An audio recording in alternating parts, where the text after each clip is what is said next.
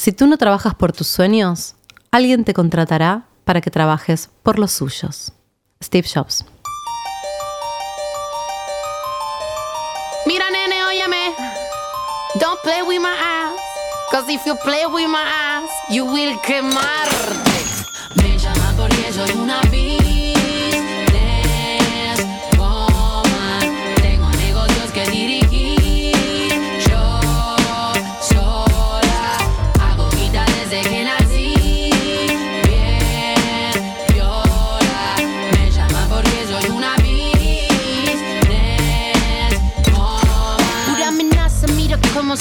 Tira la nenaza. Todos los pibes se rajaron de la plaza. Flaco, borrate esa cara de caballito.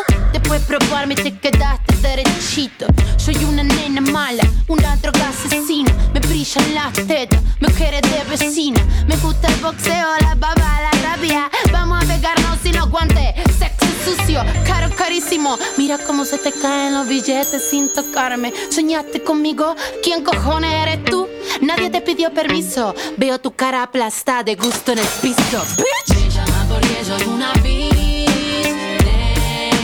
woman. Tengo negocios que dirigir. Yo sola. Hago guita desde que nací. Bien, viola.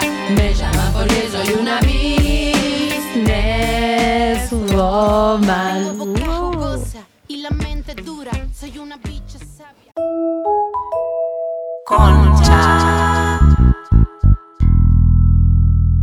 Bienvenidos a Concha. En este episodio, Concha Independiente. Estamos re en cualquiera voy a hacer esto. Pero aparte estamos en la mejor, o sea, estamos en cualquiera y a la vez siento que mm, este es el momento, luna nueva en acuario. O sea, independiente. ¿Qué- ¿De qué vamos a hablar? Porque no vamos a hablar de la independencia en términos generales, sino de una independencia eh, específica. Eh, justo mm, charlábamos esta semana sobre que eh, las tres eh, estamos ahora en una en trabajos que no están en relación de dependencia, ¿no? Eh, que para mí es bastante nuevo, Dalia hace bastante que está en esta. Para mí, la última. Lau es la última que entró a este grupo. Eh, es social lo de Laura. Fue como a través de los Sí, episodios de Concha. siempre. Gracias a todos los que están del otro lado. Soy una independiente social. Como las fumadoras fue, sociales. fue construido en este podcast. Re. Y, mm, y bueno, eh, ah, pasaron cosas y dijimos, che, y si hablamos un poco de esto, yo tengo recuerdos de que mm, vengo, yo vengo de una familia de profesionales. eh, con el típico caso de abuelos eh, pobres que pusieron toda la guita para que sus hijos estudien y entonces los hijos estudiaron.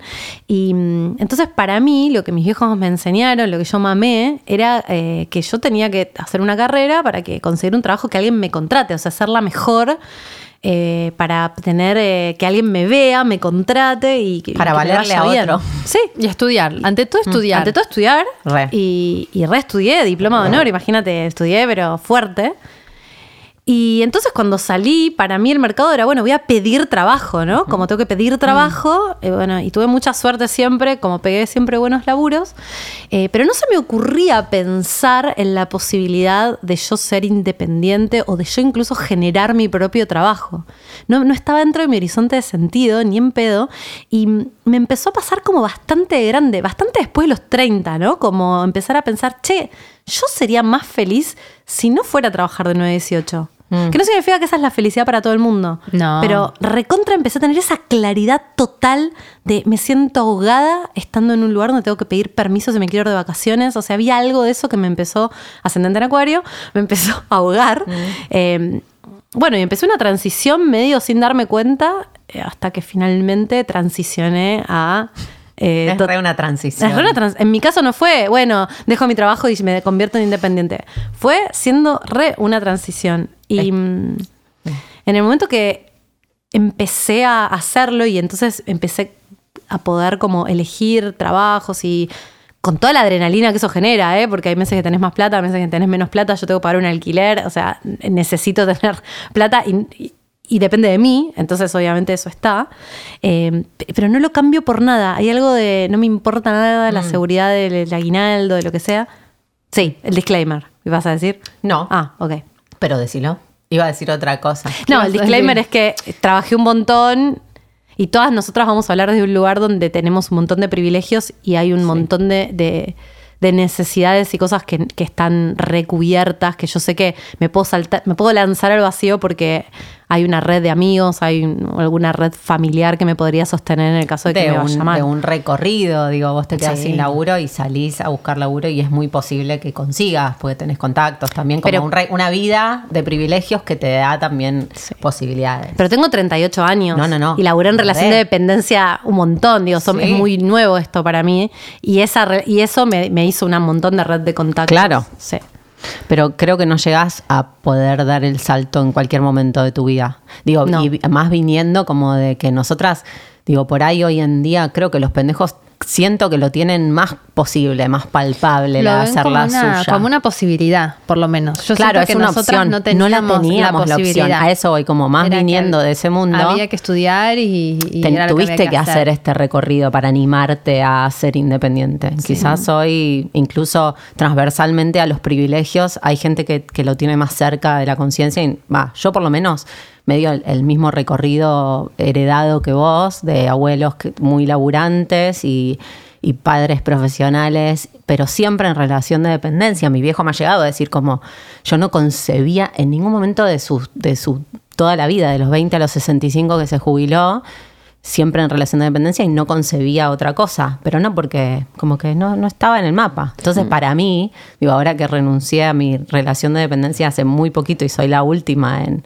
ahora estoy como, en- siento que es retransicional la el tipo de independencia que tengo hoy, eh, pero cuando renuncié, yo sentía mi voz interna y a mis viejos literalmente sintiendo, che, estás loca, boluda, ¿qué vas a hacer? O sea, ¿qué Te vas, vas a morir hacer? de hambre. Es un abismo, ¿entendés? No entendés cómo es el mundo no empleado cuando fuiste tanto tiempo empleada. ¿Sabes que yo decidí en medio no contarles? Como por un tiempo no iba contando demasiado, porque sabía que es como otra generación y hay como. que ahora. eh, no sé, mi vieja lo reentiende, están, no, no es que hubo un tema con eso, pero yo también creo que tenía tanto miedo que no quería decir nada porque si me tiraban mala onda me iba a sentir más insegura de Es hacerlo. que yo lo- lo- se los conté después de, De hacerlo. de hacerlo, Claro. como dos semanas después. O una semana y media, pero re. Consciente de que me iba a reinfluir, pero porque yo tengo ese miedo adentro. Yo lo que pienso es que también eh, no es para todo el mundo. Como Total. que, como que pareciera que ahora, viste, está medio de moda eh, ser independiente y tipo Ser emprendedor. brillar y hace algo y qué sé Lo yo. tuyo, no además. es para todo el lo tuyo, Sí. lo único. Y no es para todo el mundo. No todo el mundo tiene la tenacidad para, para, este, para sostener algo en el tiempo suficientemente como para que dé resultado y dé frutos, que era un poco lo que hablábamos el otro día, ¿no? Como que cualquier proyecto lleva tiempo, lleva tiempo ese florecimiento y a veces ese, ese espacio no se banca, se abandona antes y no es porque el proyecto no funcione, sino Quizás por tampoco. la ansiedad. Digo, tenemos una amiga que emprendió, emprendió fuerte y siempre dice como que emprender en Argentina no es, o sea, como que digo esto de no tenés la tenacidad y por ahí también es re difícil hacer la tuya en estas circunstancias. En este país es imposible. Ni siquiera- ni siquiera empresa, emprender, digo. o sea, es imposible. Por Es- eso. Está todo mal todo el tiempo y todo está mal pensado y mal hecho para el que quiere hacer cualquier cosa. Como que es, es más difícil todavía. Más difícil. Igual la, independencia no es solamente emprender Total. algo, sino yo no, no, no tengo un negocio todavía. Eh, pero Otro día. Pero sí.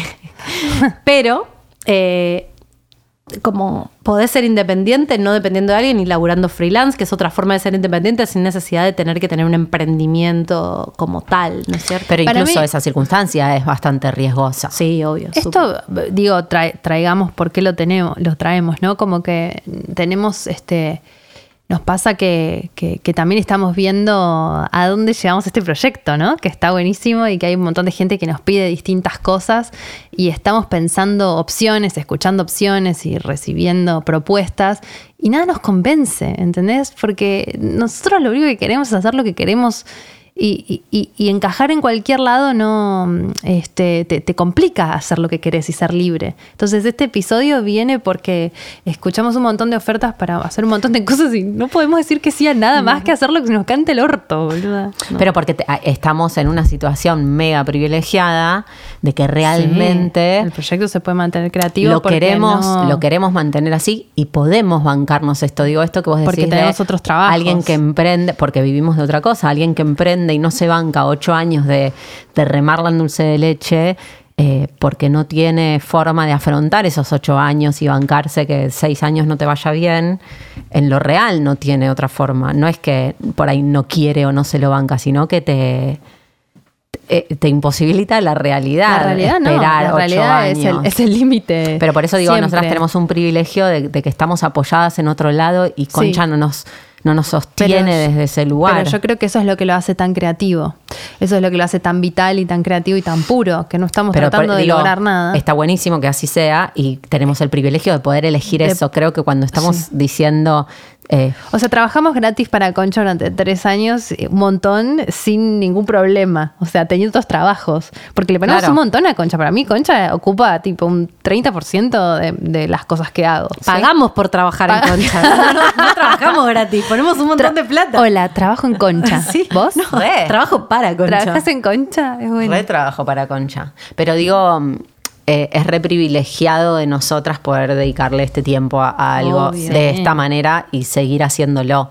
Creo que en mi mente no estaba, y por eso digo que es una transición. eh, y recreo, y, y estoy muy, muy consciente de que la relación de dependencia y la independencia freelance o el emprendedurismo, cada uno va a tener pros y contras. No digo que la dependencia laboral, o sea, trabajar en relación de dependencia sea malo, ni en pedo. No, claro. Pero, pero sí siento que hasta que renuncié a mi trabajo, casi que lo otro no era una opción para mí. Y siento que hay mucha gente en esa circunstancia. ¿Por qué? Porque venimos de una historia en la que emprender o lanzarte y hacerlo tuyo es demasiado riesgoso y porque en, la, en lo real tiene unos, unas cargas y unos pesos que, que nos juegan muy, se sienten No, hay, no, no son las mismas situaciones y las mismas edades. Yo, por ahí, si yo tuviera una familia, no, haría las locuras que hago, que hago siempre, que es que me- yo directamente renuncio sin plan. Ese, ese es mi plan. Se tira al vacío. Me tiro al vacío y siempre hay red porque siempre algo aparece, pero no es, primero, no es para cualquier estructura. Y si tuviera otras circunstancias, seguramente no lo podría hacer. Claro. Eh, eso por un lado. Y por otro lado, también no es en cualquier edad. Yo es verdad que no lo hubiera podido hacer a los 22 años. O sea, necesité. Ni en pedo. Y hay gente que a los 22 años lo hace. Yo tengo, conozco gente que nunca trabajó en relación de dependencia, jamás. Y tengo amigas que teniendo, que habiendo hecho eh, negocios y cosas, prefieren la relación de dependencia porque les Lo que encanta. pasa es que es un placer, olvídate, vas, trabajás, te vas a tu casa, te olvidas de los problemas. O sea, yo no, nunca no estoy trabajando. Y cuando descanso sé que estoy perdiendo plata, ¿entendés? Eso es terrible, es insoportable. Porque si no estás mirando todo, o estás generando algo nuevo, pensando algo nuevo, o, o fijándote qué está fallando o cómo crecer, estás perdiendo. Mm. Pero estás perdiendo algo muy particular, porque digo, pienso que mm, eh, me, me vino tu amiga que elige trabajar desde otro lugar, no, no para no perder o para tener o para hacer, sino que está eligiendo otra cosa. Digo, Claro, hay- pero, pero hay una, hay una sensación de desmonetización en la que vos sentís que descansar es perder. Pero es un Pero mindset, es un mindset. capitalista. Sí, es un Eso mindset. digo. Porque Sí, también Estoy, eh, estoy de acuerdo. Hace un tiempo. Porque podés- Pero así es la vida. no, ese es un tipo de vida. Claro.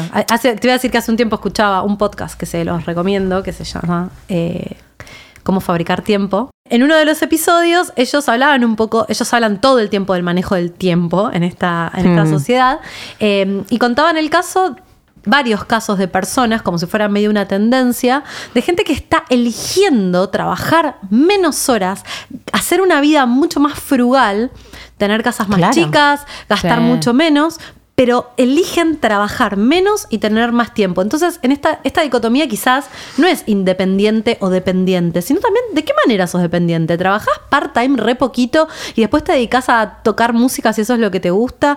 ¿O, o a tus plantas, o a tus libros, o a tus hijos, o a lo que sea? Y ganás menos plata y es, es otro mindset. Gano, m- Necesito menos, gano menos. Sí, o también elegís, elegís mejor en qué gastarla o en qué, cómo hacerlo. Porque, por ejemplo, yo desde que soy mamá trabajo mucho menos. Hablábamos con Nico justo ayer y nos mirábamos como, o sea, decíamos como, bueno, ahora estamos muy en una, somos como muy manijas de cosas. Y, decíamos, ¿y antes qué era lo que hacíamos? Y trabajábamos, le digo a Gordy, estábamos todo el día trabajando y trabajábamos y trabajábamos. Y, y ahora eh, miramos para atrás y trabajamos mucho menos que antes, como si fuera menos de la mitad que antes, como un 30%. eh, y igualmente lo hacemos que rinda lo mismo.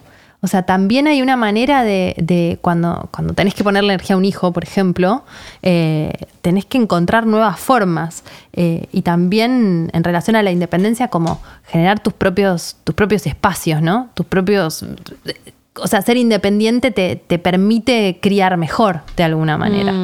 Eh, yo empecé a estar mucho más en mi casa cuando nació Lisa y así fue también que, que pude escribir el libro, ¿no? Como que adapté mi trabajo para estar en mi casa, para estar con mi hija. Y eso trajo otras cosas.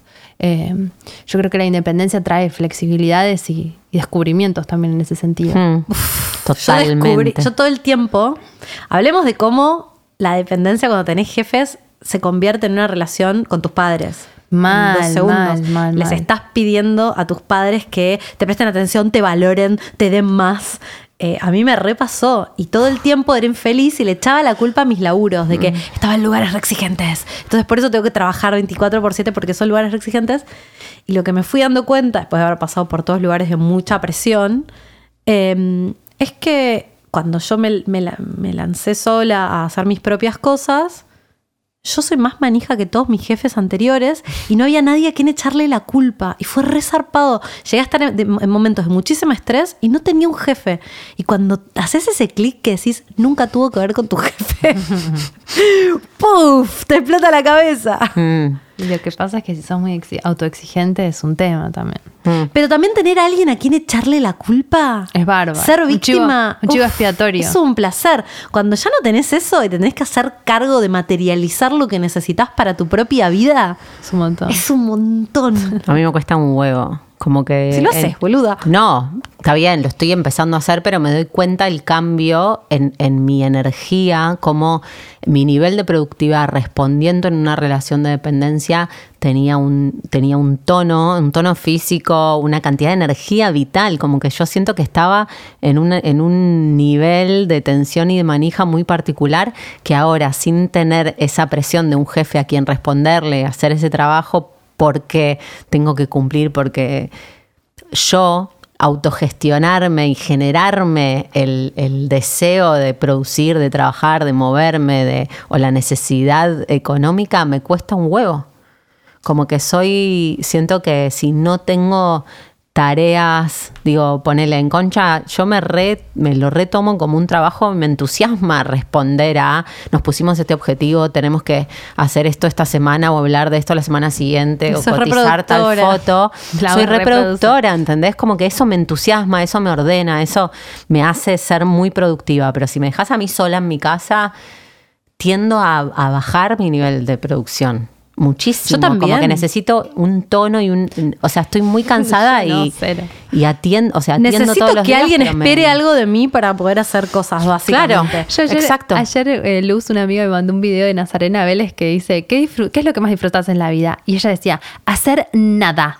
Me encanta estar tirada haciendo nada, absolutamente nada, rascándome la argolla sin hacer nada de nada de nada. Y yo digo, ay, Nazarena, qué envidia. O sea, jamás podría. Yo soy re nazarena, eso es lo que más disfruto Yo en la siento vida. que sería ¿no? ¿Quién muy pudiera? nazarena y me buscaría dos, tres actividades. O sea, claramente algo haría.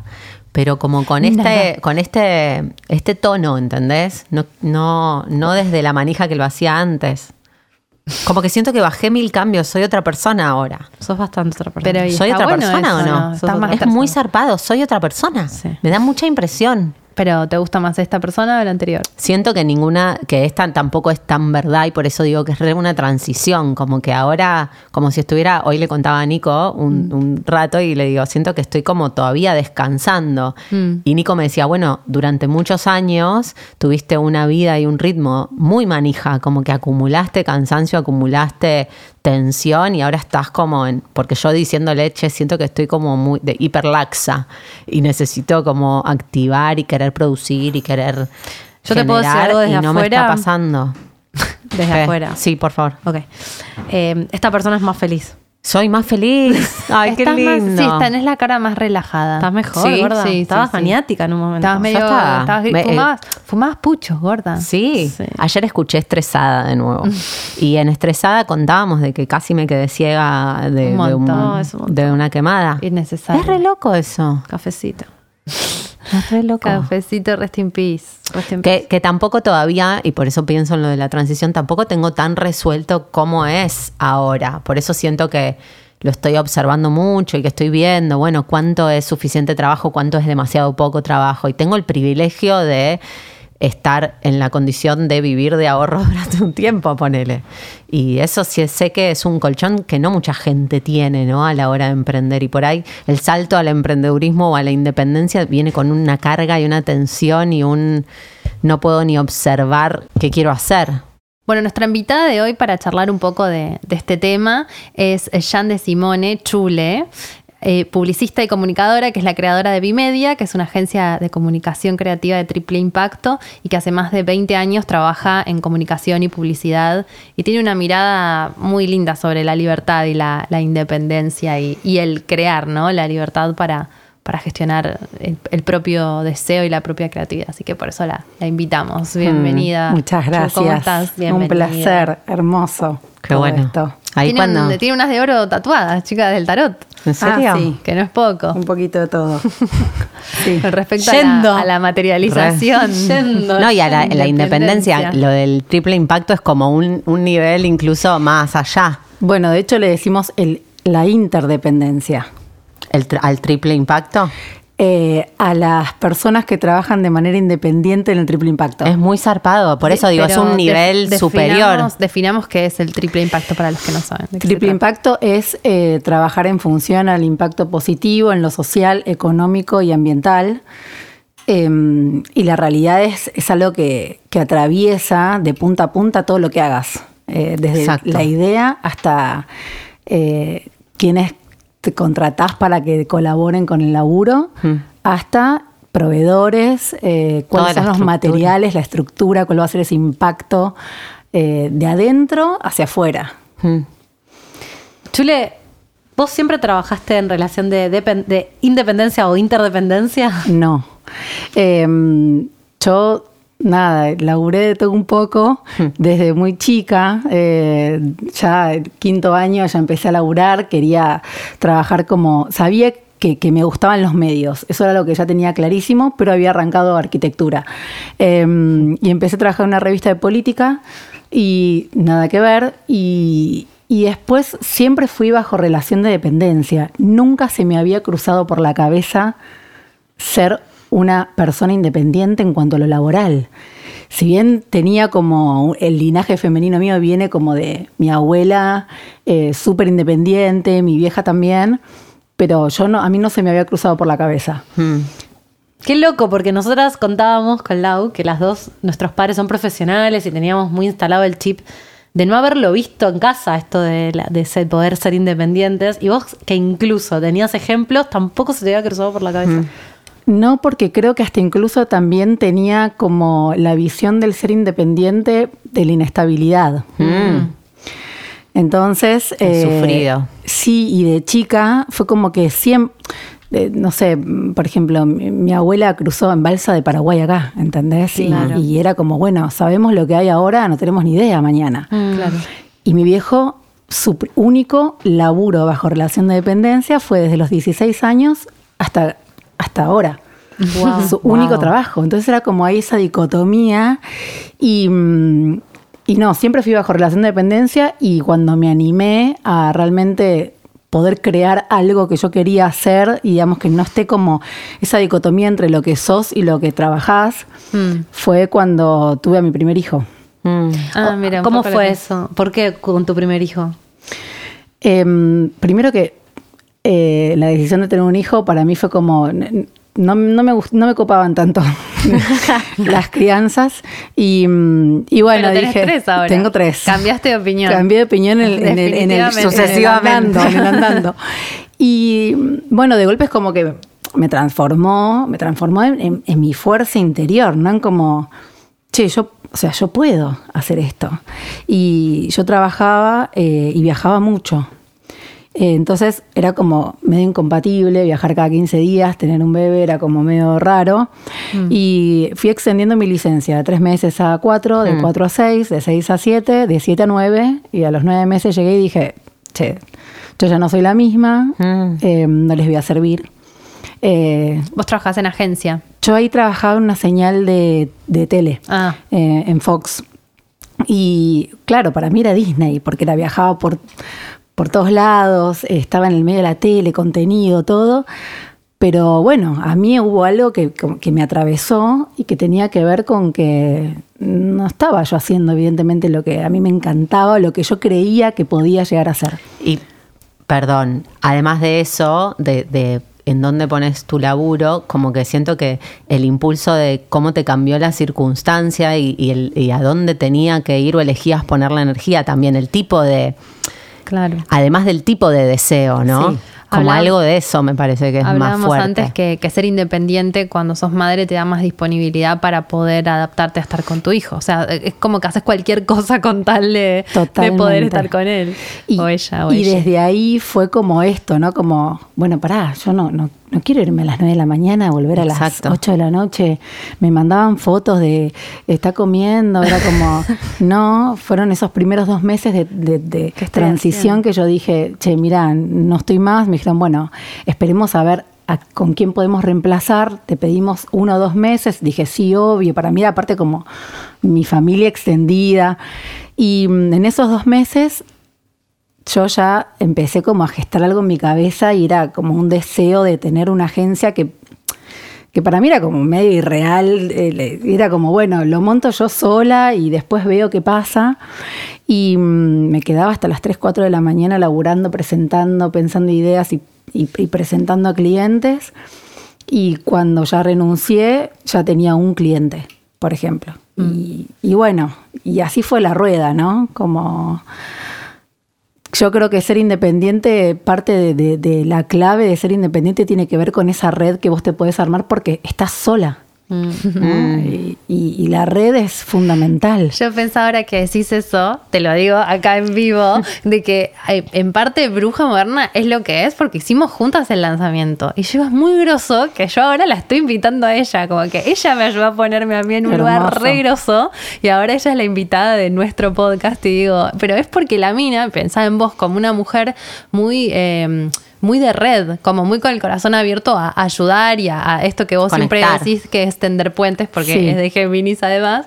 Y digo, qué loco, es así. Cuando es genuino, es, es como un ir agarrándose la mano también. Yo sufrí mucho bajo relación de dependencia. Yo laburé en cuerpos muy grandes y yo sufría, ¿entendés? Porque yo decía, yo quiero estar en un lugar donde no me tenga que cuidar las espaldas. Donde diga, loco, o sea, es como mi manera de trabajar, era así. Y- Contribuir. Claro, era como, la Claro. verdad es que, no sé, por ejemplo, me pasaba que entraba una es persona un poco y, lo que te pasa a vos, ¿no? y eso, y, y hoy, por ejemplo, es una agencia que hace 10 años que ya está, y, y para mí no hay manera en la que, o sea, es una estructura aparte muy horizontal, y desde ese lugar es como que la persona que no trabaja de esa manera, de manera orgánica, Se bueno, retira. chao, se retira. Mm. Claro, no se siente afina a lo que está pasando ahí. No, y las redes, ¿no? O sea, esto, o sea, yo todo lo que, Hmm. lo que realmente sienta que pueda colaborar y, y- y que me mueva, ahí voy a estar. Mm. Hoy pensaba en Mary, tenemos una amiga que Mm. hace poquito, después del el año de pandemia, ella es maquilladora y el año de pandemia la regolpeó laboralmente y ahora está emprendiendo y se puso un café hermoso.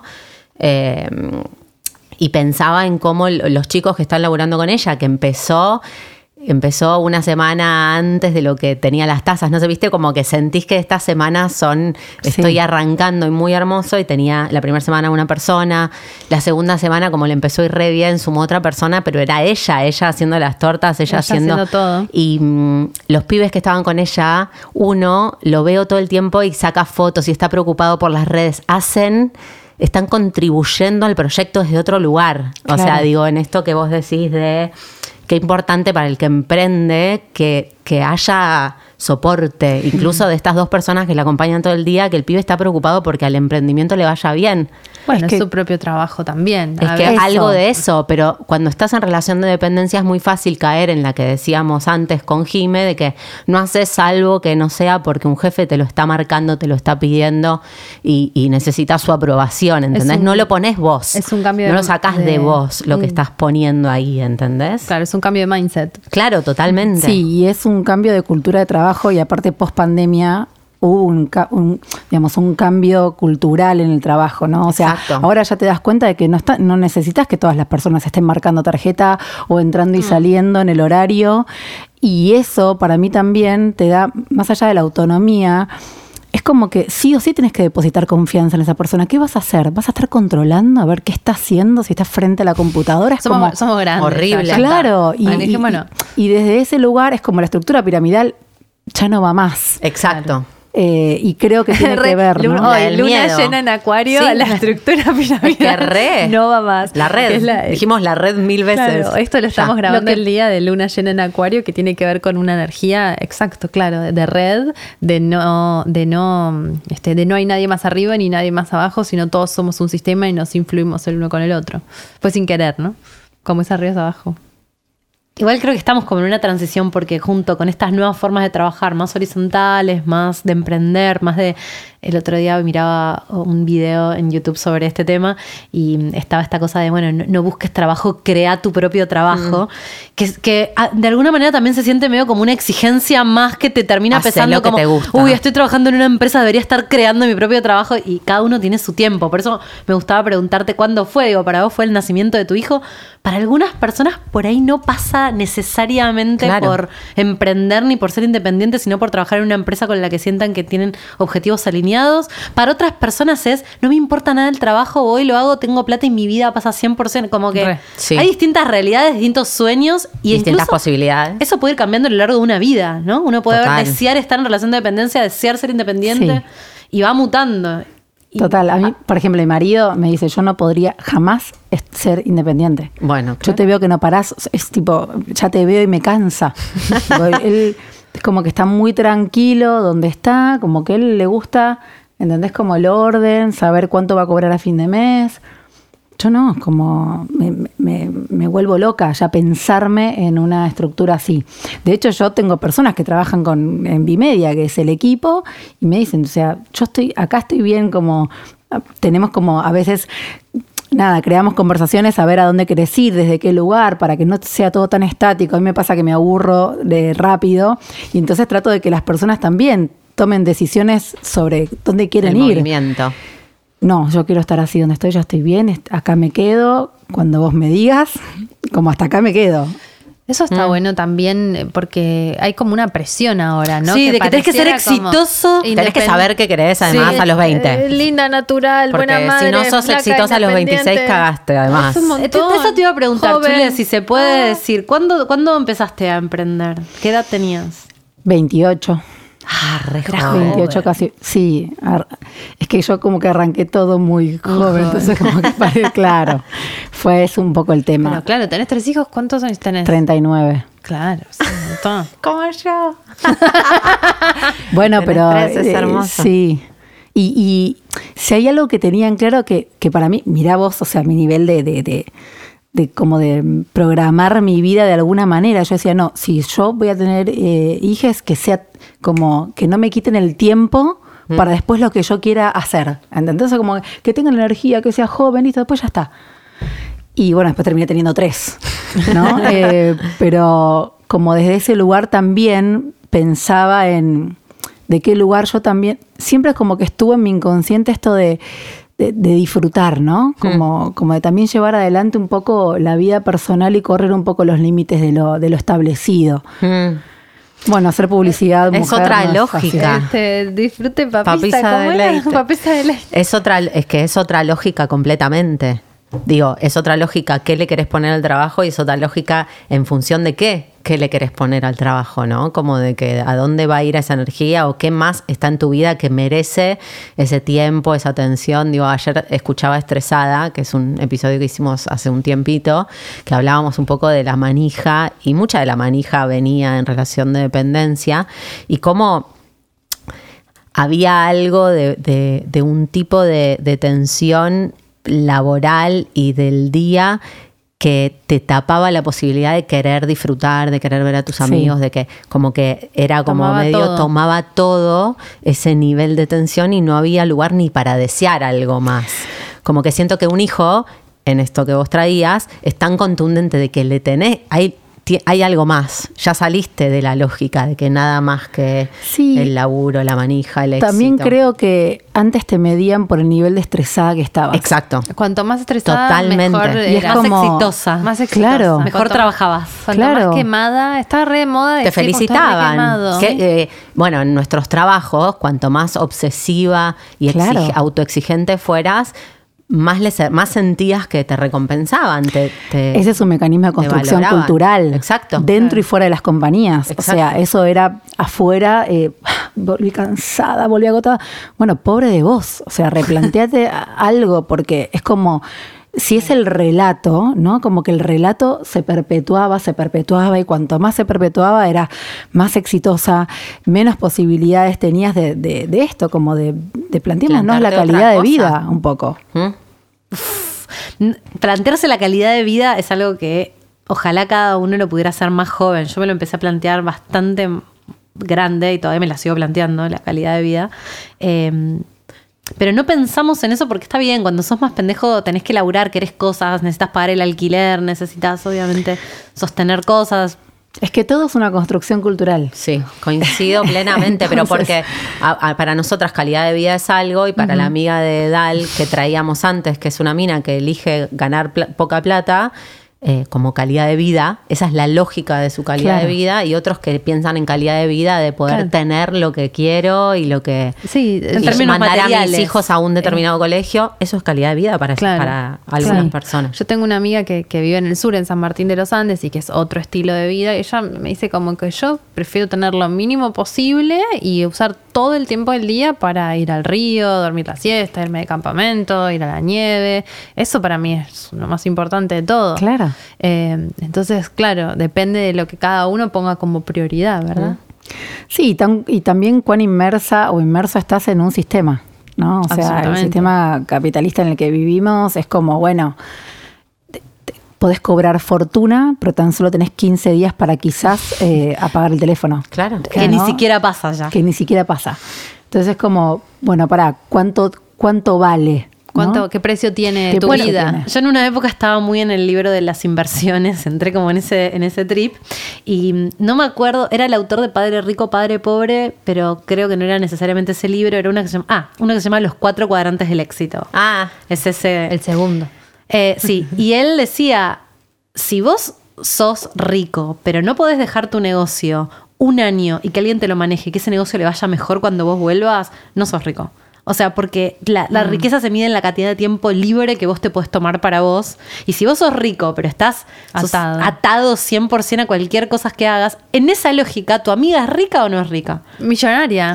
Claro La que más sí. millonaria hace Sí. que se le canta el culo. Todo Sí. el día prácticamente. ¿Qué más Bueno, es como dicen, ¿no? El nuevo lujo es el tiempo. Mm, Absolutamente. Absolutamente. y por eso somos re privilegiadas todas, en esta mesa por lo menos. de- Porque hacemos esto con Sí, nuestro tiempo libre. Hacemos esto con nuestro tiempo y nuestra energía disponible, Claro. energía disponible. No solamente tiempo, tenés que estar también con, con la posibilidad energética de ponerle a algo que te dé placer y no necesariamente dinero.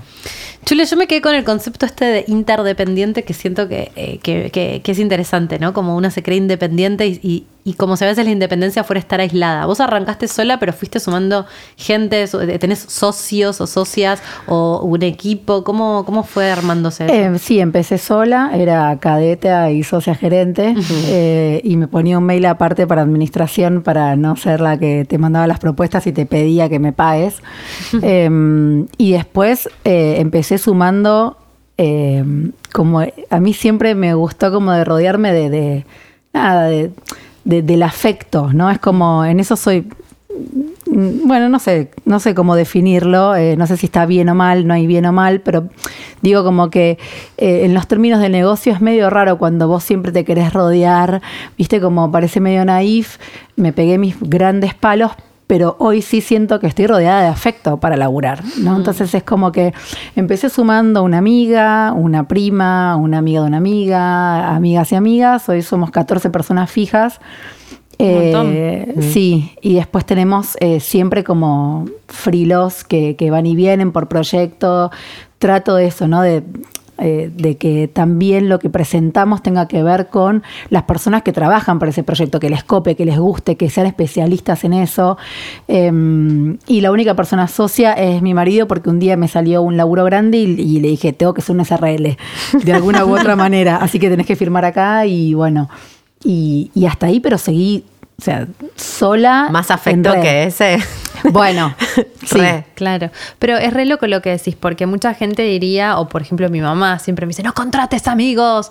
Y le digo, pero Jimena trabajó conmigo un año, intenso, re intenso, después dejó de trabajar y estamos acá y no pasó nada, ¿no? Pero hay gente que realmente cree que, que no se puede trabajar con seres Orson queridos, que todo les voy a mandar un mal. video, les voy a mandar ¿Qué un video. pensás de eso? O sea, a a veces puede salir algo mal laboralmente y, y- y era un afecto, pero a la vez, ¿en quién vas a confiar si no? Bueno, ahí ¿Cómo querés que sea tu vida también, no? Ese es el punto, ¿no? O sea, eh, a ver, para que te des una idea, yo tuve una experiencia personal que en lo tuve, me incorporé a una persona de mi familia y no tuve la mejor de las experiencias, no terminó muy bien, porque era en, en- en un ámbito en el que quizás, nada, viste, se, se te empiezan a correr velos también cuando ya también Sí. acaparás otro, Otro- otro ámbito, otro sector. otro sector. Pero bueno, la realidad es que en función a eso yo seguí confiando y yo hoy eh, estoy mucho más cómoda y me siento mucho más eh, como con confianza que con personas que siempre conozco, porque también el, el estilo de negocio tiene que ver con eso, ¿no? O sea, el estilo de, de- de mi negocio tiene que ver con el bienestar de las personas, o sea, lo que hacemos tiene que ver con un impacto positivo hacia lo que hagamos. Y mm, las personas que están ahí están porque realmente creen en eso. Y por otro lado también son parte de- del proyecto, o sea, y, y eso también a mí me llevó a derribar un poco esas creencias limitantes, ¿no? De decir, mm, che, pero laburás con amigas y laburás con familia. Y bueno, sí, pero no tenés... Y no, las cosas están claras. Y cuando no tengas ganas de estar, eh, es como se pone arriba de la mesa y ya está. Em, Sí, ya también si hay algo que está medio raro, mejor que salga a la luz lo antes posible. ¿viste? Yo ¿Qué vas a agradezco siempre eso. Claro, o sea. Es que no solo nos yo pienso en, en al menos en mi familia, en mi formación, no solo me criaron para trabajar en relación de dependencia, sino además para aceptar que el laburo era sufrimiento, ¿viste? El sufrimiento es bajar la cabeza, es laburar, porque lo más importante es traer plata, está como metido en las células, eh, en mi familia, pero me parece que responde a, a mucha gente, seguramente se siente identificada con esto. Y en esto de cómo querés vivir, yo también estoy laburando ahora con amigas, eh, todos mis laburos que hago de, de- de comunicación los hago con dos de muy amigas mías. Y para mí es un placer, yo no lo haría sola, o sea, es algo que no podría hacer sola. Entonces, para mí, trabajar y, y que empiece a ser medio placentero, es revolucionario creer que eso puede pasar en mi eh, marco, eh, en mi horizonte de sentido. Decir, ah, no, no, no, puedo trabajar y la forma en la que lo hago Está bueno, obviamente eh, es un garrón, hay veces que tengo ganas, tengo que trabajar días que no quiero, o hacer cosas que no me gustan desde ya, como todos los laburos, pero qué privilegio estar, cada reunión arranca contándonos nuestras cosas de la vida, riéndonos, y hay una base de amor y de respeto que Bueno. no la tendría con nadie más. Sí, con eso ella. es fundamental. También, hasta incluso cuando decís, son todas mujeres las que están trabajando. ¿Y cómo se llevan? Nos llevamos increíble. Que o eso sea, el ya- nivel de red, de soporte, de sostén que nos tenemos como... Es... eh, para mí eso es abundancia, ¿no? Desde ese lugar. Y, y eso que vos decís de trabajo con mis amigas y de golpe eh, siento que es un privilegio, esto de, de- de levantarte y tener ganas de conectarte con esas personas que trabajas. Desde otro lugar. Es fundamental. Eh, es que también eso hace que sea menos un trabajo, eh, Bueno. o sea, menos pesado. Nosotras nos juntamos, la reunión, decimos que tenemos espacios de terapia, cada una hace su terapia y después nosotros hacemos una reunión de prepro una vez por semana y eh, arrancamos contándonos cosas de la vida. La reunión es 50 Arrancamos, minutos. no. Casi que nos contamos cosas de la vida, Claro. hacemos un poquito de terapia de grupo y después hablamos En de base a lo que hablamos, decimos de todo esto que hablamos, de qué podemos hacer el episodio, Así y es. ese es el episodio. Bueno, y ahí también es un poco, ¿no? Yo, yo mido el éxito un poco desde ese lugar, como tenemos Claro. como medio una frase ahí que dice reivindiquemos el éxito. Desde mi media siempre decimos como reivindicamos el éxito, porque ¿qué es el éxito? Eh, estoy totalmente de acuerdo. Me hace pensar, yo recientemente en este cambio empecé a dar clases de astrología con una amiga y hay algo tan orgánico de, de la asociación, pero desde el lugar de la amistad, de hoy gorda, perdón, me, me levanté tarde, bueno, yo ahora levanto esto, hago esto y después eh, te dejo esto para vos. Y eso no tiene un peso, no tiene una carga, tiene que ver con la horizontalidad, pero fundamentalmente tiene que ver con el afecto. Claro. Y la posibilidad de decirnos, che, hoy estoy cansada, me peleé con tal o lo que sea que me pasa. Y eso es parte de la lógica. Y eso da unas ganas también de, de bancarla a la otra cuando la otra no puede. Como es otra lógica completamente. Es que es un poco todo lo contrario a lo que nos enseñaron, básicamente. Exacto. Entonces, es como no es competir. De construir. No es ser el mejor para que tu jefe te felicite más y te pague más y te asegures más que el mes que viene no te van a echar. No es competir. Totalmente. Y eso es otra lógica que, que por eso pienso en que no es solamente renunciar a tu trabajo.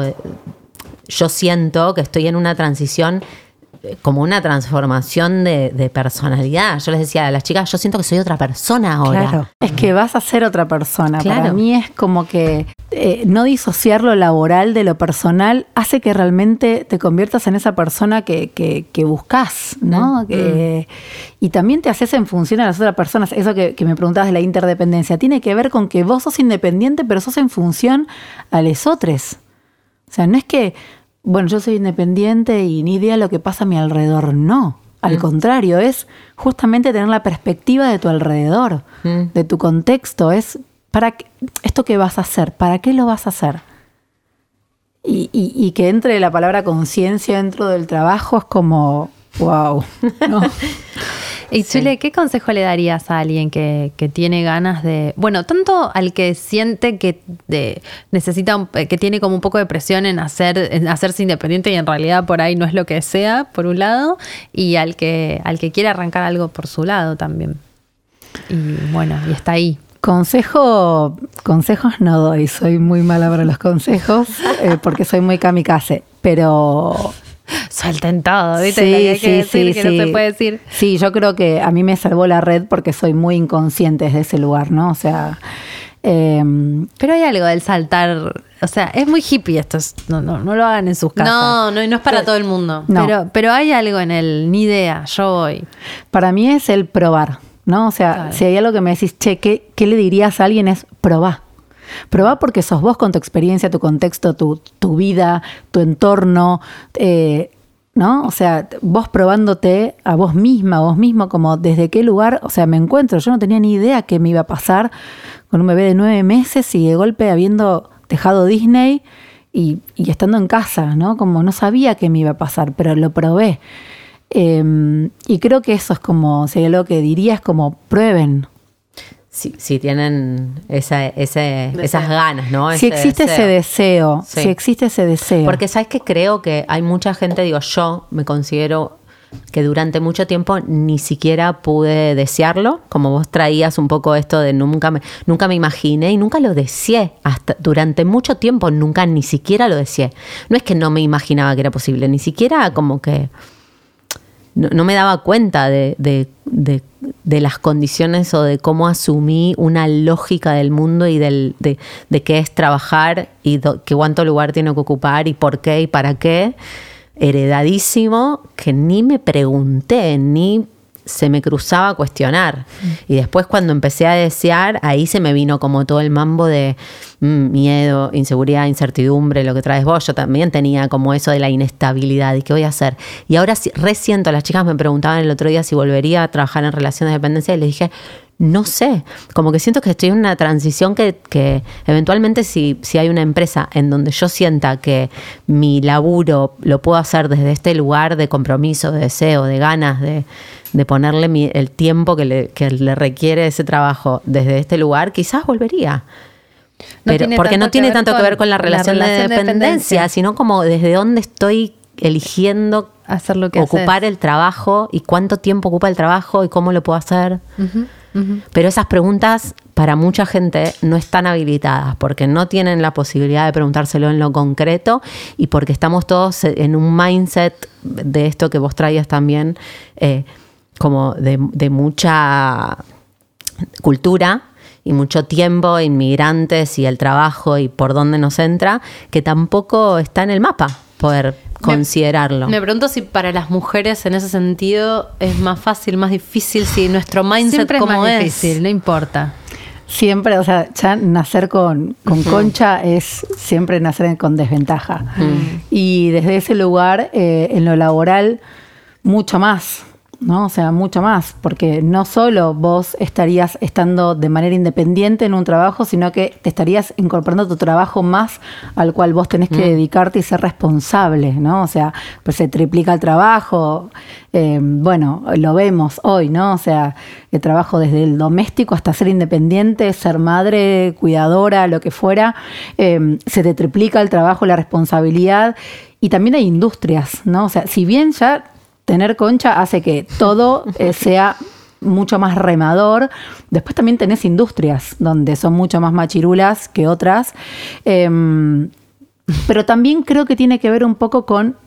eh, hay algo que cuando vos. Creo que cuando rompes una barrera es como que no te para nadie, ¿no? Llega un momento en el que Sí, ya, ya viste, rompiste el techo de cristal y ya está. rompiste Sí, el techo de cristal Literal. o por lo menos viste que había luz del otro lado y dijiste, yo lo voy a romper hasta que se caiga con todo Claro.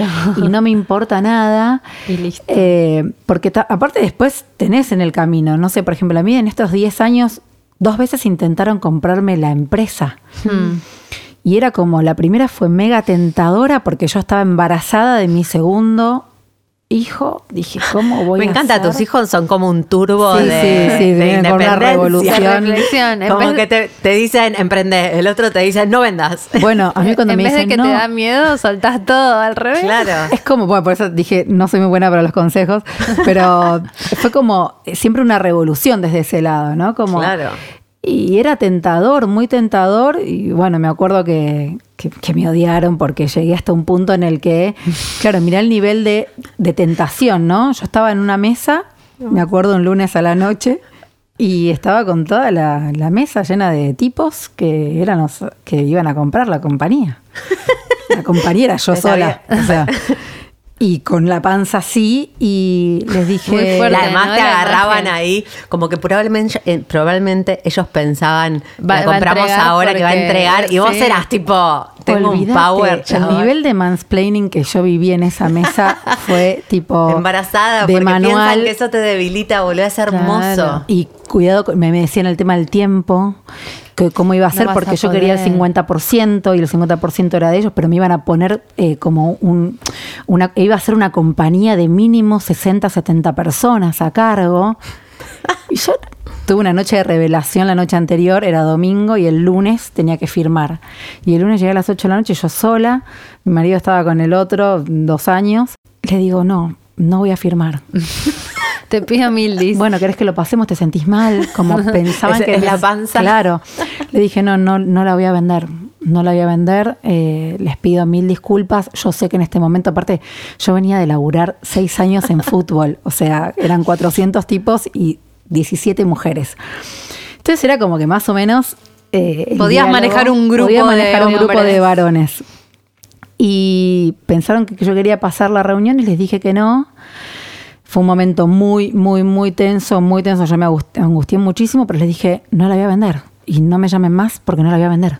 ¿Y qué fue lo que te hizo decidir eso finalmente? ¿Querías Esa revelación, dijiste. Que no tenía precio mi libertad.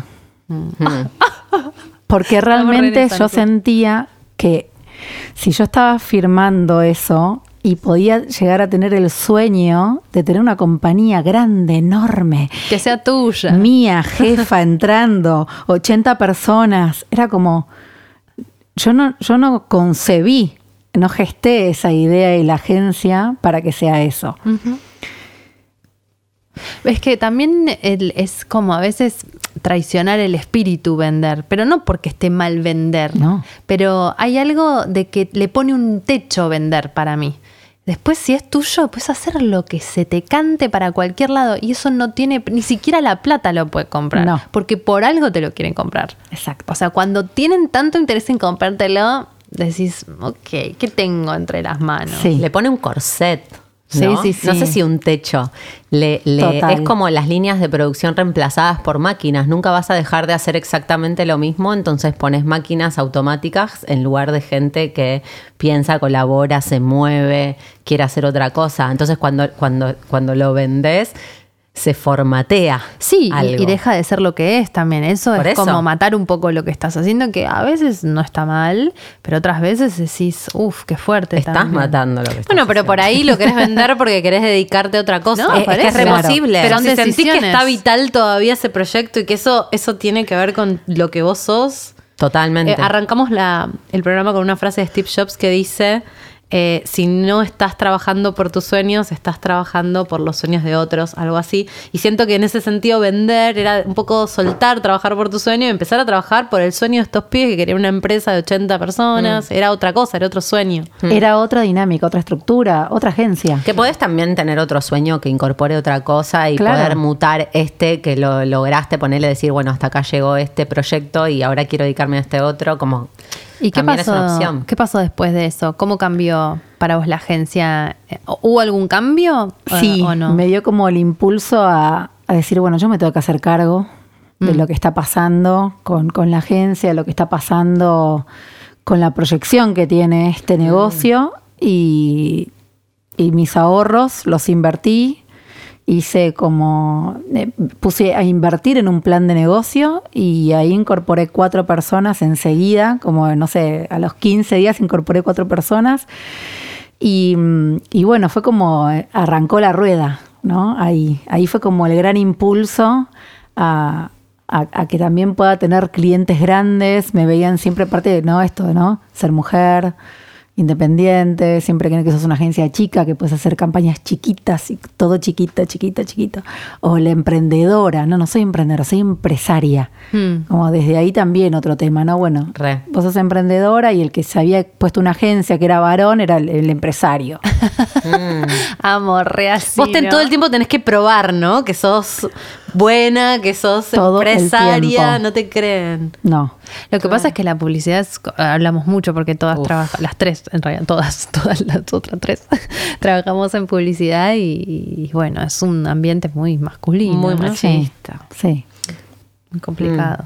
Y cuando les venís a decir eh, que realmente la publicidad construye realidad y que tiene injerencia en la sociedad y que todo lo que estás haciendo tiene como un nivel Es que de... por eso flasheo que trabajes en publicidad y en triple impacto, o sea, posta, me parece que es como que vos sola te subís las vallas, corriendo, corriendo, vos te subís las Embarazada. vallas, embarazada. Sí, embarazada. Y como que decís, bueno, la próxima, más arriba, subímela, subímela, pero no, chule, pará.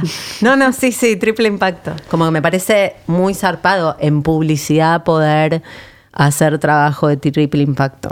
Porque es un es machista y es eh, profundamente Hegemónico, hegemónico, eh, capitalista. Eh, O sea, si no estoy detrás del dinero y la venta, no me importa nada. Claro. Y eso me flashea, porque además las empresas que desde ese mundo están haciendo, por ejemplo, responsabilidad social empresarial, eh, lo hacen con las desde un objetivo ultracapitalista. O sea Sí, que meter triple impacto es como Totalmente. muy bueno, extremo. pero por lo menos que se, aunque sea que lo arranquen por conveniencia y después este nada, se termine pasando. Sí, ¿no? nosotros decimos que somos como evangelistas, ¿viste? Como que Claro. venís, Le dejás la Biblia. Sí, dejás eh, y hacemos un laburo de hormiga total, pero también es como que ponemos sobre la mesa un montón de...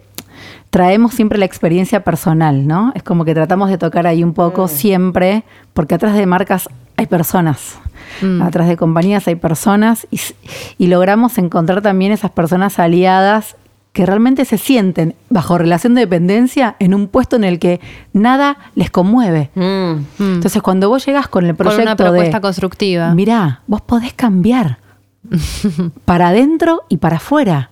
Entonces, en ese eh, eh, en ese como eh, enamoramiento que empezás Una a tener, seducción estás esa haciendo, un seducción, juego de seducción. sí, Pero, mm, perdón, sí. No, que no entiendo cómo funciona el tema del triple impacto. O sea, ustedes solo toman trabajos que tienen que ver con estas, este, mm, con estos objetivos, estas prioridades que vos decías, y hay un control interno, externo, es una certificación, ¿cómo funciona? Sí, eh, nació siendo eso, con ese objetivo, era como, bueno, las campañas, ¿qué vamos a hacer con el material que tenemos? Vamos a reutilizarlo, vamos a hacer que estas, es- por ejemplo, todo este material de escenografía, ¿a dónde va a parar? ¿Qué hacemos? ¿De dónde viene? Reutilizar todos esos materiales. Después, ¿cuál es el mensaje? ¿no? O sea, ¿cuál es la bajada de línea que querés darme? ¿Desde qué lugar? Eh, y después, por otro lado, también... eh, el, el impacto económico tiene con quiénes son esos proveedores, esas personas que vos trabajás, de qué manera tenés contratadas, esas personas que, que- que tenés. Y esa, esa marca que llega, bueno, de qué, de qué manera nosotros podemos darle ese espacio que realmente pueda hacer las cosas distintas. Entonces, a donde estemos, sabemos que todo es más que cero. Y, Claro. y desde ese lugar algo vamos a reducir de, de- del- de la huella de carbono o del impacto de ese mensaje que, que siga perpetuando un estereotipo o desde un lugar en el que digamos, che, esta contratación estuvo, estuvo malísima. Bueno, algo mejoramos dentro de toda esa cadena. Después sí nos metemos en la estrategia. Cuando ya hay marcas que quieren, queremos cambiar en algo, nos metemos en la estrategia de fondo y hoy estamos trabajando mucho más en eso, como la estrategia de Con- fondo. Constructiva desde el triple impacto. Sí. Mm. Bueno, están haciendo bien al mundo desde la publicidad. Por eso es digo, como me una especie de, loco. de- de milagro. Todo esto que, que decís en esto de, de, bueno, entrar en un juego de seducción, es como una forma de. Todo el tiempo nos lo preguntamos en varios episodios, ¿no? Como en el episodio Jefa, su- su- por su. Por sobre puntualmente, sí.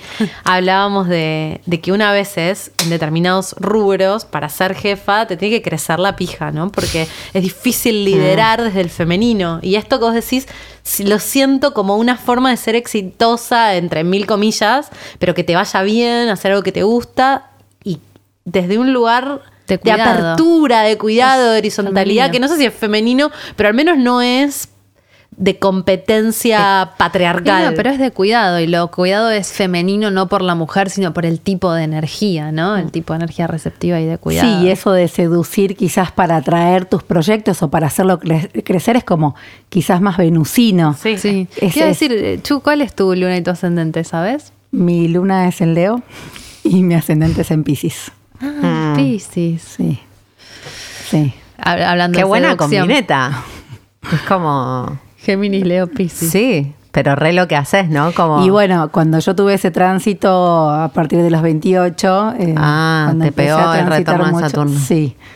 Dije, ¿qué estoy haciendo? Mm. ¿Y qué tipo de empresas se, se acercan? ¿Hay empresas que quieren este, cam- cambiar? ¿Hay empresas que dicen, este, me estoy quedando, o sea, como me estoy, me estoy quedando, o sea, tengo todo mal, no nutro, no, viste, no Sí. contamino, como ayúdame por favor? Bueno, ¿Quién se desde ese lado. Y se acercan, no sé si se pueden nombrar. Sí. Bueno, bueno, por ejemplo, desde Avon a nivel regional, Banco Galicia con su perspectiva de género, cambiando las, las publicidades, ¿no? Ah, Qué bien, claro, claro. falta. Sí, Claro. Eh, Irsa con sus shoppings también, desde qué, qué pasa con el, con el consumo, Con el desde qué lugar. Eh, bueno, Danón, de- desde, desde el- hay, hay, una, hay una pata que es línea B y otra que no tanto, desde cómo lo hace el discurso a las madres, ¿no? Como hay muchas marcas que hoy, primero porque está en agenda, ¿no? Y, Sí. y quienes estén en agenda se van a subir a eso por negocio, pero nosotros aprovechamos esa ola. Claro, es como el feminismo, Lo- nunca está de más. exactamente, nunca está de más. está bien que de conveni- convenido, pero bueno, chicos, hay que aprovechar acá. El pinkwashing todo bien, igual un toque. Exactamente, sí. Y desde ese lugar es como agarramos y capitalizamos justamente como, bueno, pongamos esta semilla acá, sigamos poniendo semillas, semillas, y porque pasa esto, ¿no? O sea, te das cuenta que las marcas tienen personas adentro trabajando. Mm. Y cuando esas personas se convierten en tus personas aliadas, los proyectos van a, a- a desarrollarse con profundidad. Después tenés otros que no, que te llaman y les decimos gracias, ¿no? Porque me ha pasado en la cultura del trabajo de, de familia tana, paraguaya, es No ¿cómo vas a decir decir que no? que no? Claro, ¿no? Mucha culpa en el tema. Tenés que agarrar todo. Aparte sos independiente, tenés hoy, mañana no tenés. Te vas a morir de hambre. Chile, ah, quiero aprovechar para preguntarte otra cosa, porque esto lo hablamos en la reunión de preproducción y un salto muy grande de pasar de la relación de dependencia a la de independencia o interdependencia es que le tenés que poner valor a vos a tu propio trabajo. Eh, ¿Te salió fácil? Eh, ¿Lo trabajaste? ¿Cómo es tu relación con eso? A 10 Con años. cobrar tu trabajo. Sí, a 10 años te puedo decir que eh, estoy mucho más justa conmigo mismo que antes. Mm. No empecé siendo justa conmigo porque la realidad es que, nada, pasaba eso, que yo quería entrar, quería que me conozcan cómo era trabajando yo de manera independiente, ¿no? ¿Qué podía ofrecer? Entonces era, la primera te la regalo, la segunda te la vendo. Y desde ese lugar es como, bueno, claro, pero vos arrancás con algo muy abajo y después para subir eh, es cuesta arriba, muy cuesta arriba. Hoy ya siento que, que sí, ya estoy más justa que antes. Pero fue un trabajo eh, no solo de terapia, sino de, de también, sí, de revisar muchísimo el valor propio, en todo sentido, ¿no? O sea, poder decir que no a, una, a un trabajo es muchísimo. Mm. O decirle el a un tema de la cliente, culpa, ¿no? También. te escriben siete y media de la tarde. No, No, contestar, claro. no. Y eso me llevó mucho. Mm. Claro. Lo voy a perder si no le contesto a siete y media de la tarde, lo voy a perder este cliente.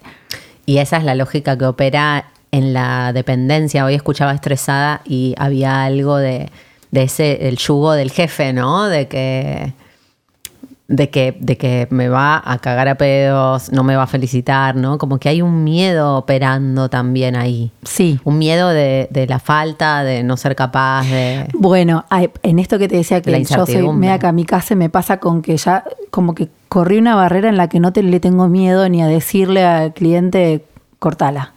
Mm. ¿No? Porque también en muchos casos me pasa que para mí hoy lo más valioso no son mis clientes, es mi equipo. Mm. Y desde ese lugar yo no puedo hacer que mi equipo se estrese. Claro. O sea, sería como perder todo mi capital. Entonces, desde ese lado me pasó que en la pandemia, en, en la cuarentena, claro, imagínate, yo tengo eh, compañeras que son madres de dos hijos, eh, otra con bebé embarazada. Fuera como, en un momento les dije, se acabó. O sea, no, nosotros no, o sea, ya saben cómo trabajamos, no le debemos nada a nadie. Y bueno, y lo que tenga que pasar va a pasar. Vamos, somos súper profesionales, siempre damos lo mejor y más.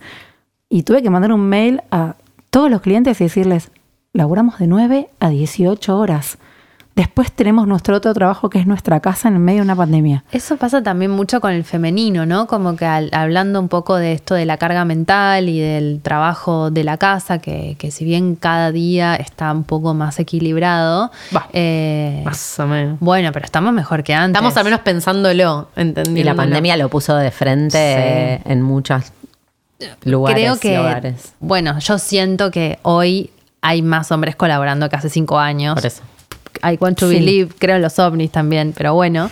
Este, pero lo que quiero decir con esto es que al hombre, el hombre es distinto en eso también, ¿no? Entonces trabajar con un montón de mujeres y vos siendo mujer, eso es, es un desafío también, la mujer pudiendo poner el límite porque ya está en desventaja también con respecto a eso. Sí, totalmente. Y aparte porque al varón no se le cuestiona eh, desde un lugar de tiempo de trabajo. Dentro de la casa tampoco se, hasta incluso se permite cuestionar, ¿no?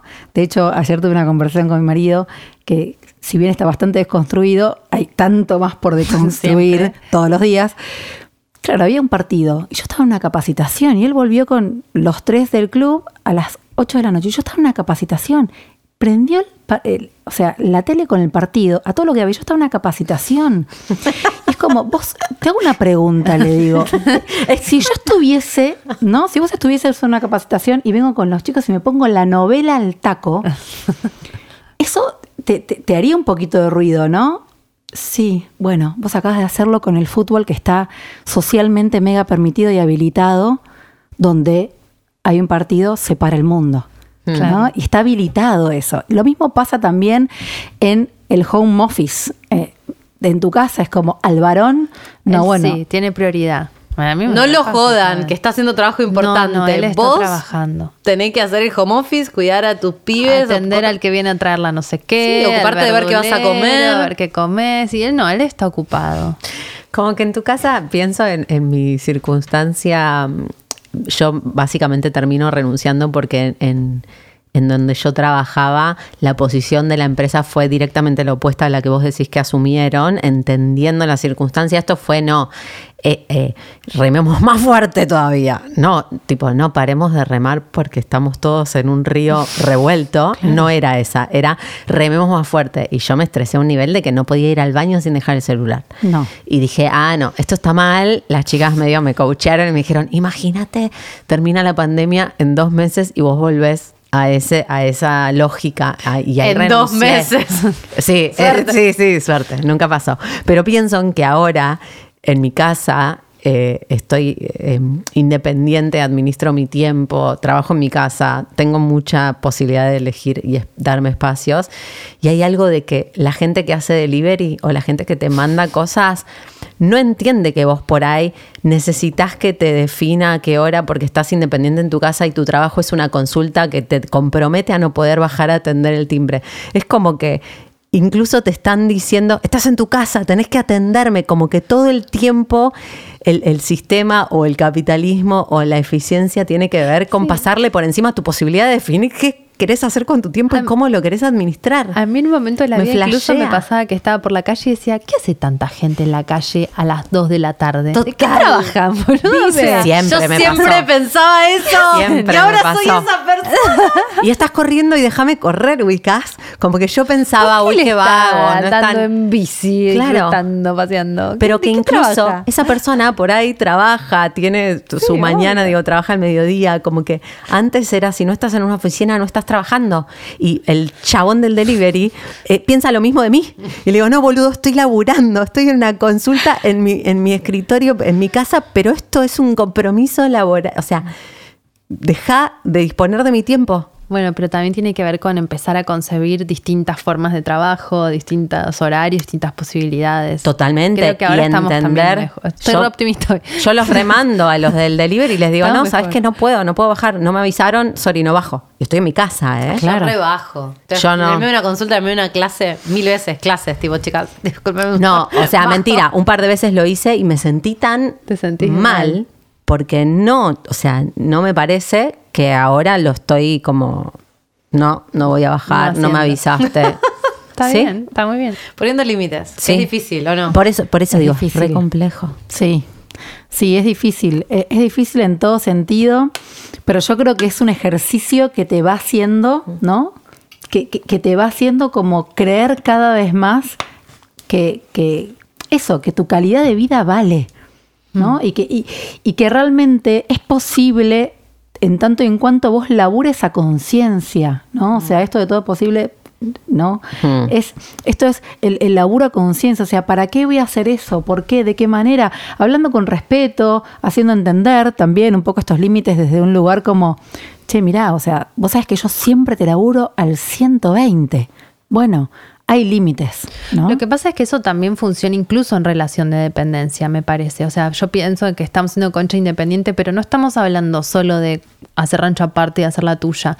Tiene que ver con, con tu autonomía como trabajadora o como Totalmente trabajador de acuerdo. y, y poderte incluso poner el límite a, a tu propio jefe o a la propia estructura, porque si no la estructura también te presiona, te presiona, te presiona. Vos tenés y- la idea de que te. Porque para mí todo se reduce a que querés que te quieran y muchas veces los jefes operan de Re, padres. la vida, la Y vida. Entonces no puedes que poner un te dé seguridad. Sí, te dé seguridad. Yo he llorado. Ahora lo pienso para atrás y digo, qué infumable. Le lloraba a jefes, no daba, boluda. Pero porque estaba poniendo un montón ahí en que me miraran, en que me reconocieran. Cuando también ser independiente a veces es ser adulta dentro de un trabajo de relación de dependencia. Totalmente. Y dejar Incluso es re difícil. Es re eso. difícil. Es mucho más difícil que, que solo, porque cosas- solo estás tipo curtiéndote, pero ahí adentro estás como bueno. Me acuerdo que yo en una época estaba en un laburo de relación de dependencia, que no es que no me gustaba, pero yo empezaba a tener esta sensación de yo no quiero trabajar de 9 a 18 todos los días. Y me acuerdo que una amiga me dijo, pero ¿por qué no les decís de trabajar part-time? Y era, para mí era literalmente imposible. Estaba en un lugar eh, trabajando en política muy arriba, en un lugar donde no daba, ¿no? Yo, yo creía que no daba. Entonces renuncié. Renuncié hermoso. porque... Y mi jefa me dijo, che, pero ¿no querés hacer ponerle venir mediodía en lugar de... re-?" Yo dije, ah, no puedo creer esto. Claro. Era totalmente una limitación mía mental creer que yo no podía plantear eso. Sí. Me... Igual lo hice un tiempito y terminé después renunciando porque no quería estar más ahí, pero... Pero hay, incluso estando en relación de dependencia, hay una independencia que uno puede conseguir de cierta madurez que te saca del lugar de, de víctima, de pedir. Sometimiento. En, en el fondo, todo, al final la conclusión de todos los episodios es que tiene que ver con la autoestima, porque en la medida en la que vos te valorás, no vas a estar haciendo algo que no te gusta, algo que no querés, algo en lo que estás incómodo, eh, y el, el valor va con la conversación con el otro también. Es que también tiene que ver esto que decís, es re importante porque eh, una persona se cree exitosa por el MBA, por el posgrado, pero en realidad es, si vos tenés un mega posgrado, un mega MBA o lo que, o lo que fuere, ¿no? Que tengas, pero no trabajaste realmente en tu valor personal, es como... ¿A dónde depositaste todo eso que, que realmente creías valorable? ¿No? O sea, es un poco también, eso es un cambio de mindset total, pero tiene que ver con esto de ¿para qué hago lo que estoy haciendo? Siempre es como esa pregunta, tenerla ahí, eh, siendo independiente o estando bajo relación de dependencia, ¿no? O sea, ¿desde qué lugar lo hago? ¿Por qué yo no puedo confiar en que quizás me lo den ese mediodía? O decirle, che, no, no voy a responder a tu jefe. Después de las 7 de la tarde no puedo responder. Y pensás, no, me va a echar. A veces No, te respetan mucho y más incluso los como- jefes cuando pones esos Incluso como jefe también uno tiene que ponerse el límite, porque, o sea, yo como jefa me pasa que no les escribo a las chicas después de las 6 de la tarde, a veces me dan muchas ganas y me lo anoto en mi propio WhatsApp o en mi blog de notas, porque también hay que respetar el espacio del otro Totalmente. desde ese lugar, ¿no? Porque es de los dos lados. El que escribe también es un irrespetuoso. ¿no? Sí. Obvio. Y también el tema de la productividad, ¿no? O sea, cuán productiva, productivo sos si necesitas estar 24 horas Trabajando. trabajando. O sea, optimiza. Y eso también es parte de una construcción cultural. Cuanto más horas trabajes, se cree que sos más productivo. Claro, No, es, y es lo que hablábamos con las que- chicas antes de... Que marcan tarjeta, básicamente. Sí. Que, que prefieren que marques tarjeta incluso en la pandemia Sí. y que te llaman a las siete y media para asegurarse que estás atento y que reaccionaste y si no reaccionaste al mail eh, a los cinco minutos. Eso es tremendo. A mí me pasa algo muy loco que encima yo tengo, o sea, yo a través de mis redes es como que pueden ver mi vida, ¿no? Dentro de lo que yo tenga ganas de, de de compartir. Y a veces un viernes estoy a las 11 de la mañana tomando alguien, algo con una amiga. y Claro. lo subí de golpe, no me di cuenta y lo subí. Y- Claro, y el cliente va a decir esta piba que estás. mañana, que No está tarde en la WhatsApp. presentación. ¿Entendés? No o sea, no está WhatsApp. laburando. Claro. Por eso digo que también ese ecosistema que yo me pude armar tiene que ver con que los clientes también los elijo y Hmm. me eligen, ¿no? Nos elegimos. Y, y ahí también es como esto de me permito Mm. que mi cliente me conozca también en que no estoy todo el día atrás de la computadora pensando en que me va a llegar un mail de él. El nuevo update Amo. es podés trabajar de lo que te hace bien. Es como Exactamente. es eso lo que estamos diciendo. hablando de te puede gustar lo que te hace bien y ahora es podés trabajar de lo que te hace bien. En el mejor de los casos que te lo puedas plantear, pero lo Sí. que creo que estamos tratando de construir, o yo por lo menos a mí lo que me interesa con en este momento en donde estoy, es que para mí hace dos años no era posible. Y siento que incluso con todos mis privilegios no era posible, entonces me imagino que por un lado yo lo tuve un poco fácil por los privilegios, pero al mismo tiempo reconozco que hay un nivel de dificultad que no tiene que ver con lo real y con lo concreto y que por ahí tenemos más miedo que lo que efectivamente es dar ese salto, ¿no? Sí, y, digo, eh, algunos la tienen más fácil, eh, se la van a bancar, tienen una red de contención, ya sea familiar o de amigos, que, que vos sabés que si pasa algo en esos meses te puedes apoyar. Eso descontado. Pero siento que hay algo en- en- adentro de cada uno que no tiene que ver con cuán efectivo va a ser ese salto, sino con la posibilidad de siquiera pensar que quiero saltar. O sea, si hay algo que me dan ganas que quede de este episodio es un poco lo que decías vos, pero incluso antes, ¿no? Antes de probarlo es pregúntatelo, porque de verdad hay otra manera posible de hacer.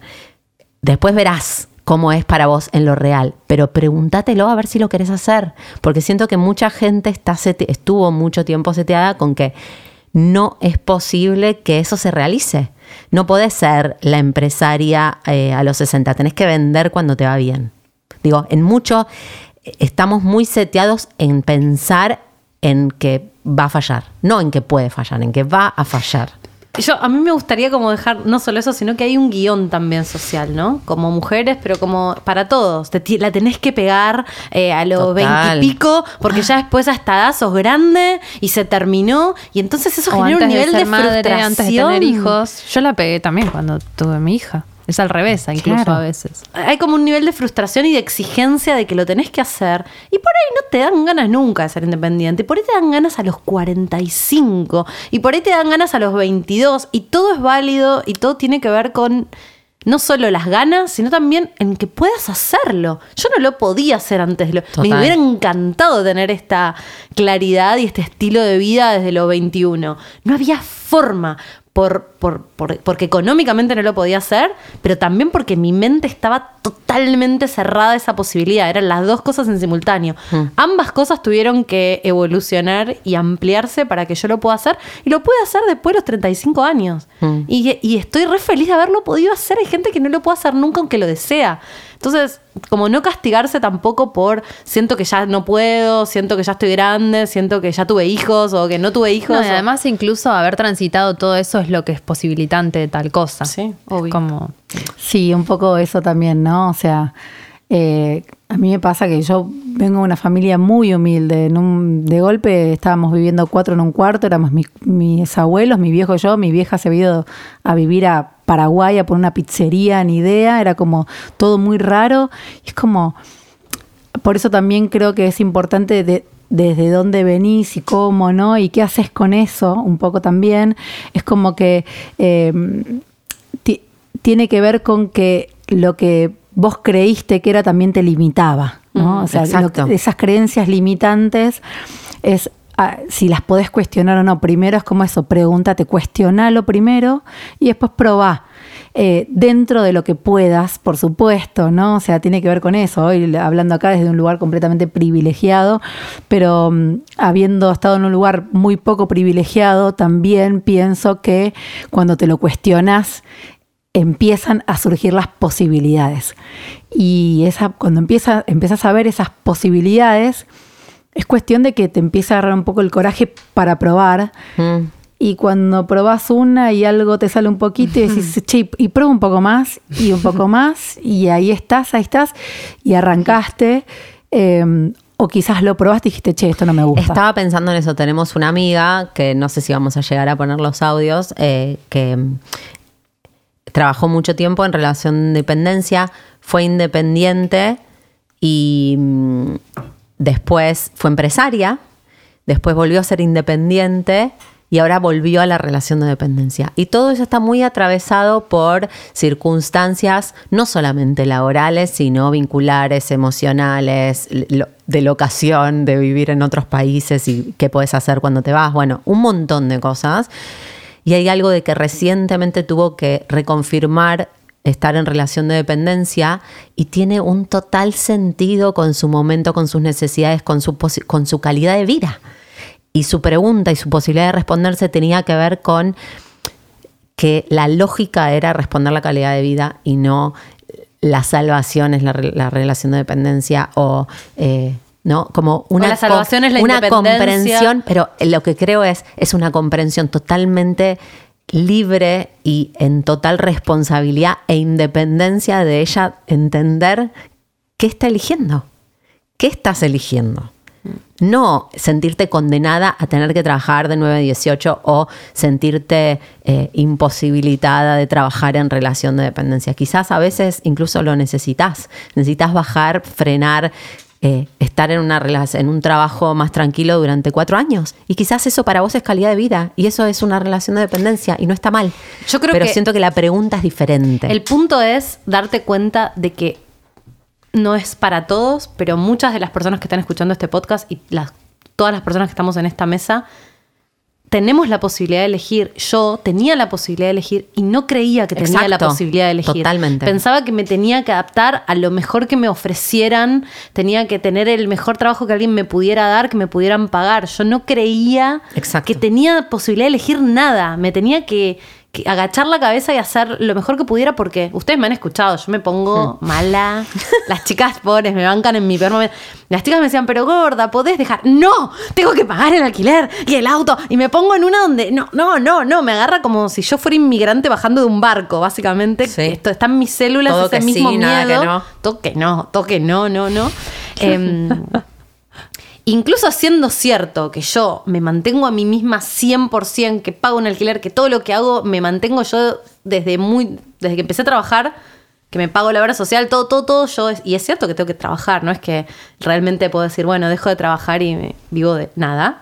Em, sin embargo, podía elegir y no lo sabía y no, no, no me daba esa posibilidad. Y a veces no es que uno puede elegir decir largo mi vida y me dedico a otra cosa ya. Pero yo no empecé así, empecé trabajando de 9 a 18 y con una amiga armando algo, trabajando extra y como haciendo las dos cosas.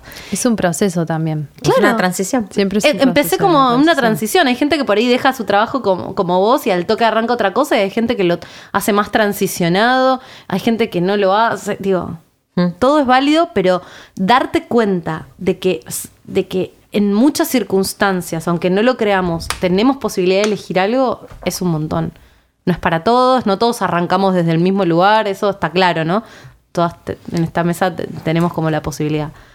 ¿Qué, te gustaría que se lleve la gente que, que te- que te escuchó, si lo pudieras resumir? Me gustó mucho eso que dijiste a lo último, va mucho en consonancia con lo, con lo que viví y con lo que considero también, ¿no? Por eso cuando me dicen qué consejo, y es como, es desde la desde el lugar en donde a mí me toca vivir, lo que yo te puedo decir, eh, quizás algo de eso te impulse a eso que quizás creías que no era posible. Eh, pero yo creo que hay, hay algo para mí muy importante que tiene que ver con lo cuestiona y probá, ¿no? De- desde ese lugar.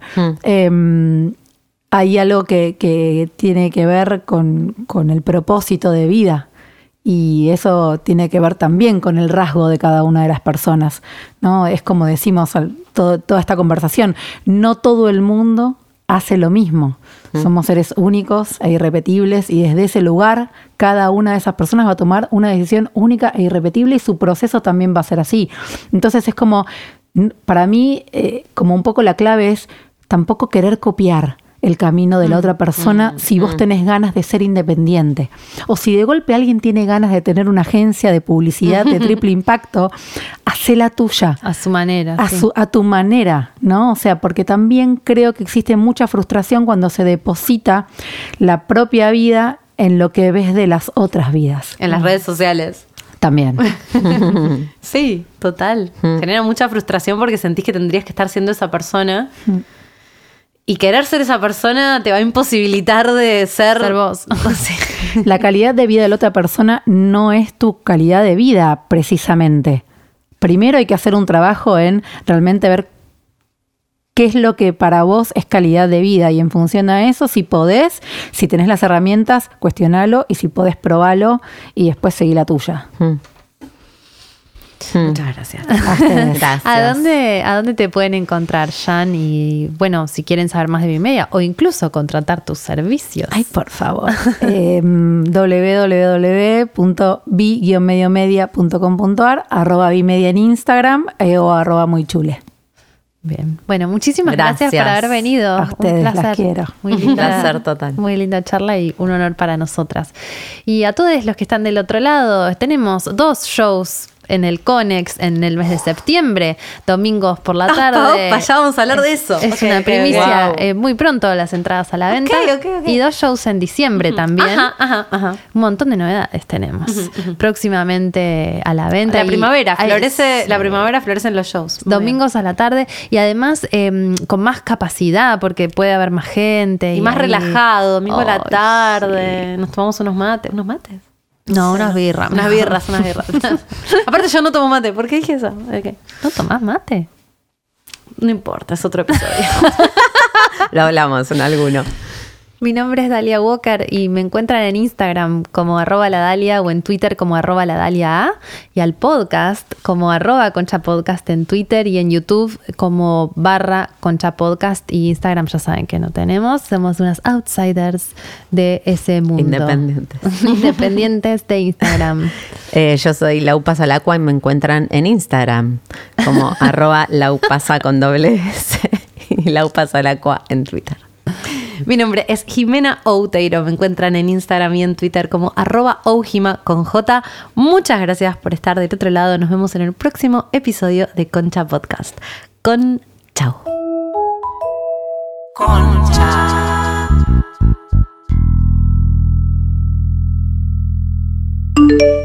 Yo estuve en relación de dependencia hasta los 30, 31 creo, y después estuve como independiente, también fui empresaria, que sería como otra categoría, y después también independiente, y después volví a la relación de dependencia, así que estuve por todos lados, y mm, obvio que cada uno tiene sus pros y sus contras. Si tengo que pensar muy claramente qué, digamos, qué me hizo bien de irme de la relación de dependencia es tener perspectiva no sé, lo comparo con irte de viaje y decir, ah, eh, la gente vive de otra forma, o ah, las cosas son más baratas, o ah, mira lo increíble que, de feliz que es este pueblo. Bueno, eh, esto es lo mismo, es como que salís de un mundo en donde estabas, como un submundo donde creías que eso era todo, y salís para afuera y decís, ah, como hay muchas más opciones. No necesariamente salís para arriba, salís para afuera, y el afuera tiene viento, tiene tormentas, tiene otras cuestiones, pero eh, por lo menos podés ver que hay otras cosas, ver que tu jefe no es el dueño de tu vida, eh, ver que eh, se pueden hacer elecciones sobre con quién trabajar y, en todo caso volver a la relación de dependencia, lo que me está pasando ahora es que al volver me siento como más segura y más tranquila de, cuál es mi talento, cuál es mi valor y porque ya lo viví un poco más en como en, tener que venderme como profesional individual, digamos.